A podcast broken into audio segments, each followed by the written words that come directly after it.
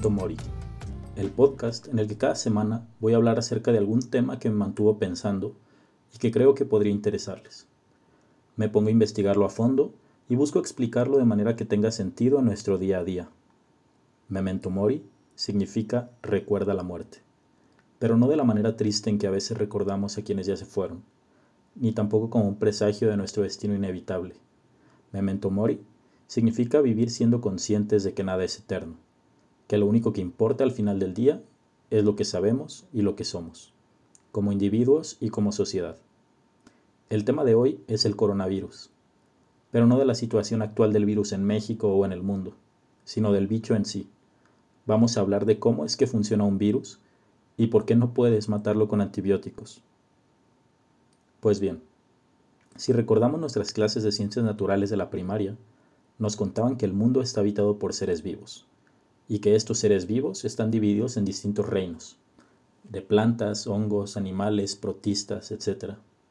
Además, aprendimos que hay seres de estos que son tan pequeños que no pueden ser vistos por un microscopio, y que son los que causan gran cantidad de enfermedades que la humanidad ha padecido durante toda su historia. Pues resulta que los virus no entran en la clasificación de estos reinos, porque todos estos seres vivos cuentan con características importantes. El típico nacer, crecer, reproducirse y morir, pero que en realidad va más allá. Para considerarse ser vivo, un organismo necesita poder transmitir su material genético de manera autónoma. Además, debe tener un metabolismo propio para obtener energía. El virus no tiene ninguna de estas características. Puede transmitir su material genético, pero no de manera autónoma y puede causar la formación de proteínas y consumir energía, pero no la produce él. Históricamente una de las primeras descripciones de virus fue la de agentes filtrables, que de ahí viene su nombre, que nos ayuda a intuir lo pequeños que son. Y ese tamaño justamente le sirve para cumplir su función, la de ser parásitos que se encuentran dentro de las células animales, incluidas las células humanas, y utilizan la propia maquinaria de estas células para copiar su material genético y empezar a formar todas las piezas necesarias para dar lugar a más virus. Otra cosa interesante es su manera de replicarse. A lo mejor tú has visto algún video de cómo se reproducen las bacterias, que de pronto una se divide a la mitad y ahora hay dos bacterias, que a su vez se pueden seguir dividiendo y la población crece de manera exponencial. Pues los virus no funcionan así. Lo que ocurre es que el virus toma control de la célula y empieza a secuestrar partes que se encarguen de fabricar las proteínas que normalmente la, célula necesita para sus funciones básicas. Una célula infectada va a empezar a fabricar proteínas, pero del virus. Estos perros del mal ponen en marcha esta maquinaria y fabrican sin parar piezas para otros virus. Es justamente por eso que no puedes matar a un virus. Y por lo que tomando antibióticos no vas a lograr nada de cara a protegerte del COVID. Los antibióticos son, de hecho, un grupo de medicamentos que son utilizados para matar bacterias. Tienen componentes muy específicos que atacan directamente a ciertas partes de su estructura. Porque claro, las bacterias sí son células y sí están vivas. Y de hecho es tanto lo que hemos avanzado en este sentido que hay medicamentos que actúan directamente impidiendo que la bacteria forme las proteínas necesarias para, por ejemplo, producir energía o para mantener su envoltura. Pero pues como vimos, con los virus no podemos hacer nada de esto sin dañar, si cabe aún más, a nuestras propias células. Hay un montón de clasificaciones dentro del mundo de los virus, que si son de ADN o de ARN, o si tienen envoltura o cápsula y más cosas. Los coronavirus son una clasificación completa dentro de los virus, por algunas características que tienen en común. El nombre de coronavirus viene de cómo se ven los viriones al microscopio. Tiene unas proteínas en su cubierta que hacen que se vea como una corona. Pero de hecho yo les encuentro otra forma. Si tú ahorita googleas rambután, vas a encontrarte con una fruta de color rojo que se parece mucho a un coronavirus. Algo que no me esperaba es que este tipo de, de virus es la segunda causa más frecuente del resfriado común. El primer lugar lo tiene otro tipo de virus, del cual a lo mejor luego hablamos, que son los rinovirus. Algunos de nosotros somos muy jóvenes para recordarlo, pero el 2020 no es la primera vez en que un virus de esto se hace famoso. Hace algunos años habían tomado este protagonismo los virus causantes del SARS o síndrome respiratorio agudo grave y el del MERS o síndrome respiratorio del Medio Oriente. Los coronavirus se sienten especialmente cómodos en temperaturas de entre 33 y 35 grados. De hecho, dentro de este rango es la temperatura óptima para que ellos puedan proliferar dentro de un organismo. Y a lo mejor estás pensando que la temperatura corporal humana es alrededor de 37 grados y que entonces no debería ser tanto problema el COVID para nosotros, ¿no? Pero pues el hecho es que el hecho de que no esté en su rango óptimo no significa que no puedan proliferar.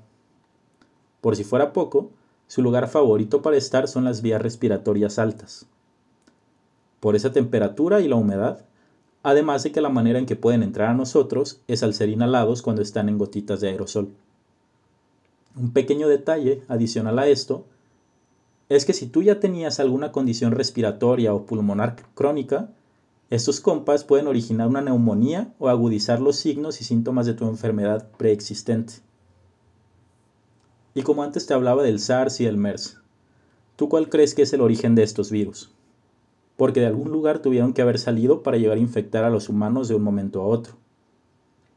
Y pues justamente estos virus son zoonóticos, lo que significa que primero infectaron a algún animal que les sirvió como reservorio temporal y después tuvieron una especie de salto hacia la infección a seres humanos. Suena familiar, ¿no? Pues déjate cuento más del SARS, para que tú mismo empieces a ver ciertos paralelismos. El SARS es una forma de neumonía atípica y suele causar fiebres elevadas de más de 38 grados, además de escalofríos, rigidez y dolor de cabeza, mareos, malestar general, tos y dificultades respiratorias. El bloque del SARS inició en una provincia de China, llamada Guangdong, en noviembre del año 2002. Se extendió a Hong Kong a través de un médico que de hecho había estado trabajando en la epidemia inicial y posteriormente se extendió a lugares como Vietnam, Canadá y otras ciudades a través de viajeros. Hace 18 años y todo tan similar. Se identificó que este virus pasó al humano a través de un paguma, que es una especie de mapache endémico de China, que era preparado para consumo humano. La Organización Mundial de la Salud en ese momento emitió una alerta y solicitó medidas de contención para controlar la diseminación del virus, las restricciones a los desplazamientos y la preocupación pública se tradujeron en pérdidas de cientos de millones de dólares en viajes y negocios. De nuevo, recuerda, todo esto ocurrió apenas en el año 2002. Otro coronavirus famoso, antes del que tenemos hoy, es el MERS. Ese también causa una enfermedad respiratoria aguda. Tiene una mortalidad del 50% y la mayoría de casos fueron reportados en la península arábiga, los reservorios naturales del MERS también son animales. En este caso, murciélagos y camellos.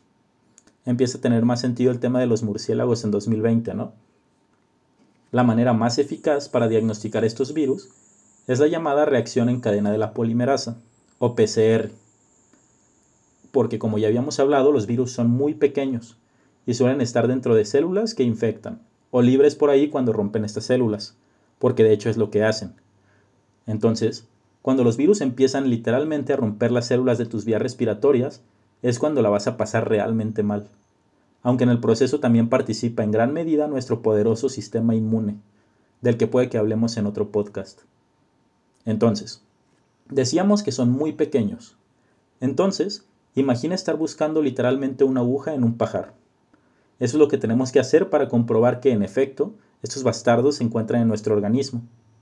Por fortuna, desarrollamos esta técnica llamada PCR, que como les decía, es la manera en que se diagnostican estos virus.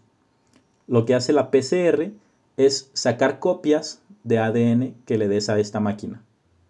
Obviamente es bastante más complicado que sacar una copia en la papelería, pero gracias a lo que entendemos de cómo se sintetiza el ADN, podemos hacer literalmente una copiadora de ADN.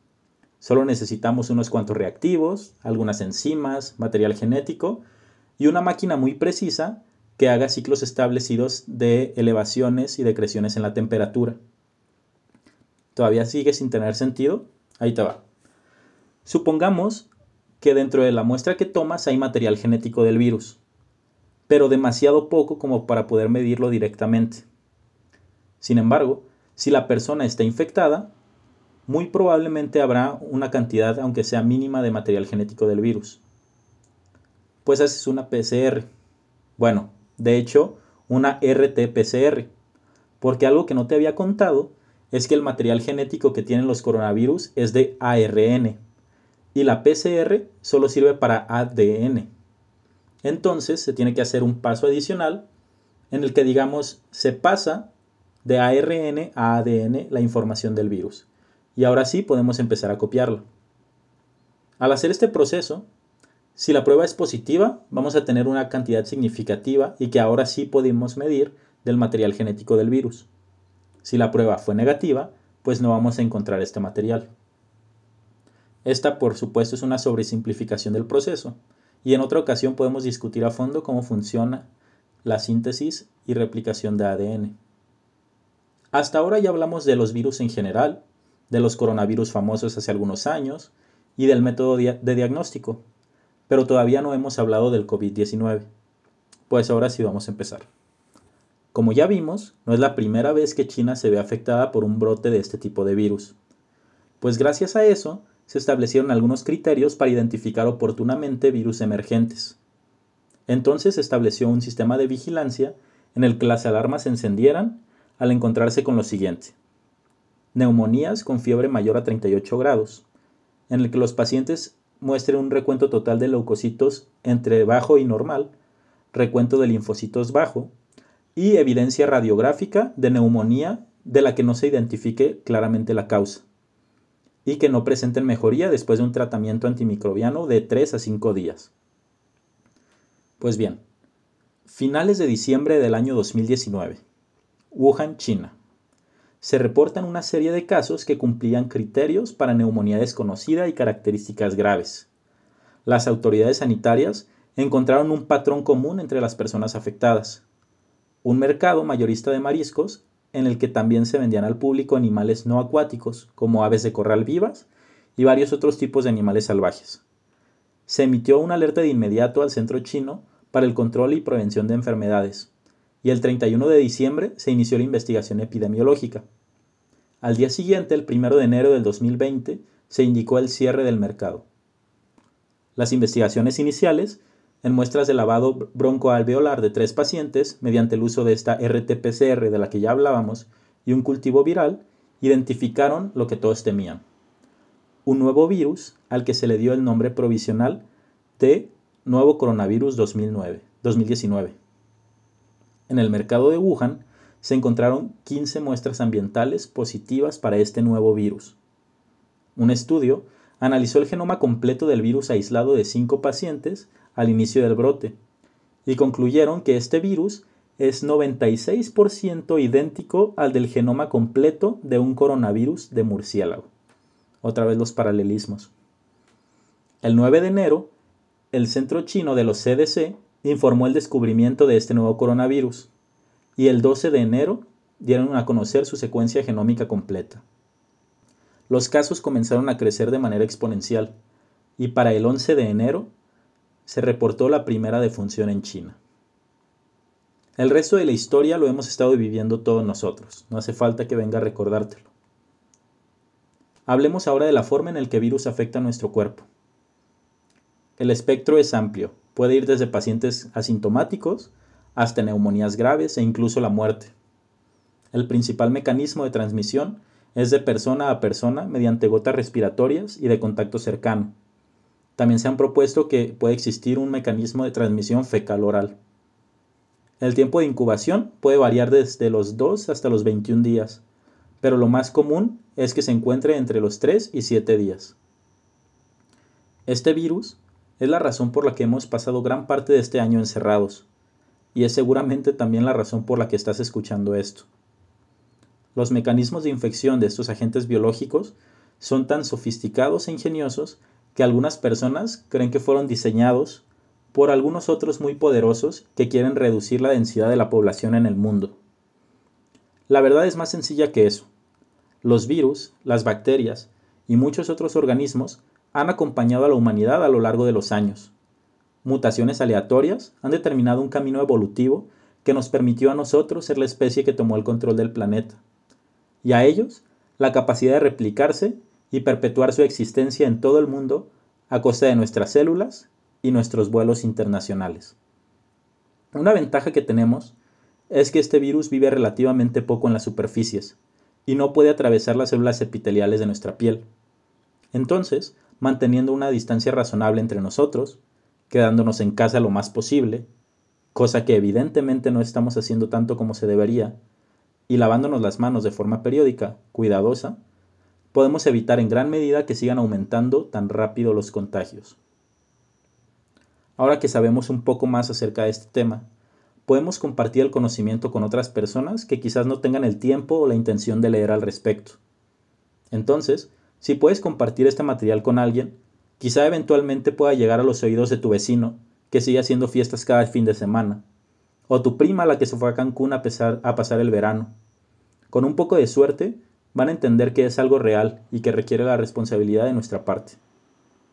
Aquí queda la explicación del día de hoy. Pero la segunda parte de este podcast es la razón por la que quise hablar de esto. Y se debe a una noticia que se viralizó hace un par de días. El encabezado es el siguiente. 1500 marchan en Chiapas. Creen que el COVID-19 fue inventado por Bill Gates. Para muchos esto fue motivo de burla y de algunos memes. Pero lo que hay detrás es un síntoma de la gran desigualdad y del rezago en la educación que vivimos a día de hoy. Tú Eres de los pocos afortunados con acceso a toda la información que hemos acumulado como humanidad. A partir de hoy, podrías explicarle lo básico acerca de estos virus a alguien. Puedes buscar la manera de ayudar a que alguien viva sin miedos irracionales, pero con precauciones responsables en esta pandemia que nos ocupa a todos. El material que consulté para este podcast es el libro de microbiología médica de Murray para la parte de introducción a los virus y a los coronavirus. Y para el resumen cronológico del brote del COVID-19, toma la información de un artículo titulado COVID-19 por SARS-CoV-2, la nueva emergencia de salud de la revista mexicana de pediatría. Eso es todo por hoy. Nos vemos la próxima semana.